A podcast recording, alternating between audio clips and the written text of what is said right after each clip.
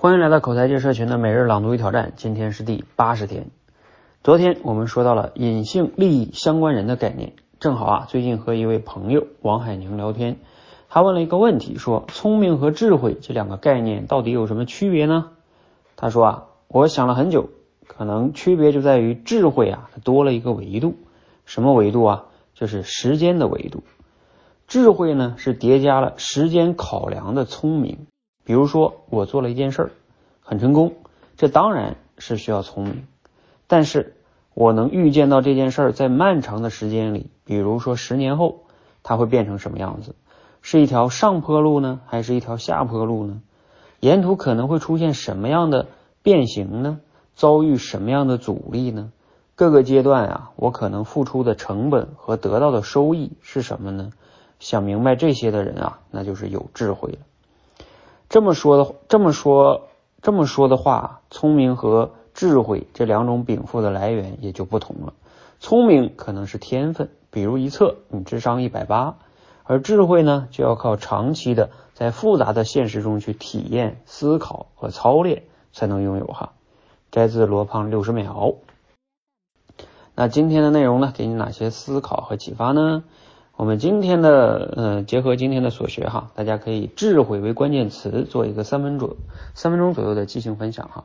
啊，这个也是我们在训练营中呢，让大家有时候会做的一个即兴表达训练啊，就是以一个关键词为话题，然后去谈大概两三分钟吧，也不用讲太长。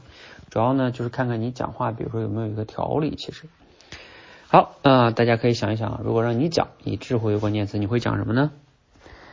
我就简单给大家分享，嗯，那么两三个维度吧。智慧的三个维度，要想有智慧啊，我们要做到三个维度啊。其实原文中呢，这个罗胖有讲到的就是啊，我们要在时间的维度上看得更远，这样呢，人才能更聪明啊。其实所谓的聪明的人，他只是看当下看得挺聪明，是吧？那智慧的人呢，就是能看到更长远，哎，他就有智慧了。加上一个时间维度。这是智慧的第一个层次。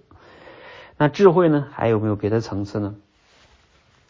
其实我还想到了一个维度，很重要，就是智慧的人呢，他往往能看到的是一个，就像不是只是看见一个树木，而是他能看见一片森林。什么意思啊？他能看见一个系统。就比如说，像呃，我们在做一件事情的时候，他不仅看到的是自己的利益，他还能看到。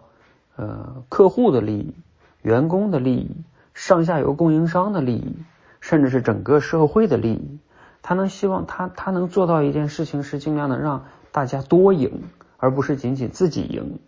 你看啊，这个是聪明的人呢，就像我们现在经常说的叫精致的利己主义者，是吧？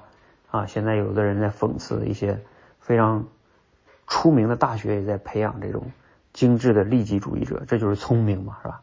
但是智慧的人呢，他可能能让更多的人实现多赢，不仅是自己赢啊，而是相关的利益方都能赢，这个是更有智慧的哈。好，那还有一个维度呢，我想分享的是什么呢？就是叫放弃。呃，就是如果你会发现，当我们想要的太多的时候呢，往往就什么都得不到。而要是适当的时候，要学会一些放弃一些。啊，比如说当下目标追求的太多啊，这个时候需要学会放弃。还有，你现在已有的一些赛道，如果你觉得这个已经没有了前景，要学会及时的放弃，学会止损，是吧？否则你会越陷越深。就像以前讲的哈，你在泰坦尼克号上再聪明，再去争到头等舱，当上了船长，但是泰坦尼克号还是要沉的。所以你看，这个就是要及早的发现，及早的放弃这条船。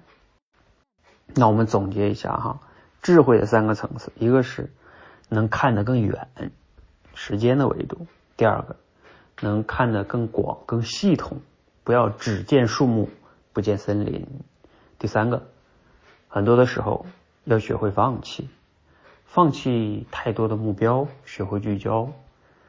呃，这样的话呢，我们才能更好的去专注的追求自己真正想要的是什么。好，这个也是一个向内看嘛，看到自己更深层次的需求。那这么三个维度加起来呢，我觉得我们能成为一个更智慧的人。你觉得呢？好，那希望今天的内容呢对你有启发，让我们一起每日朗读与挑战，持续的输入、思考与输出，让口才变得更好。谢谢。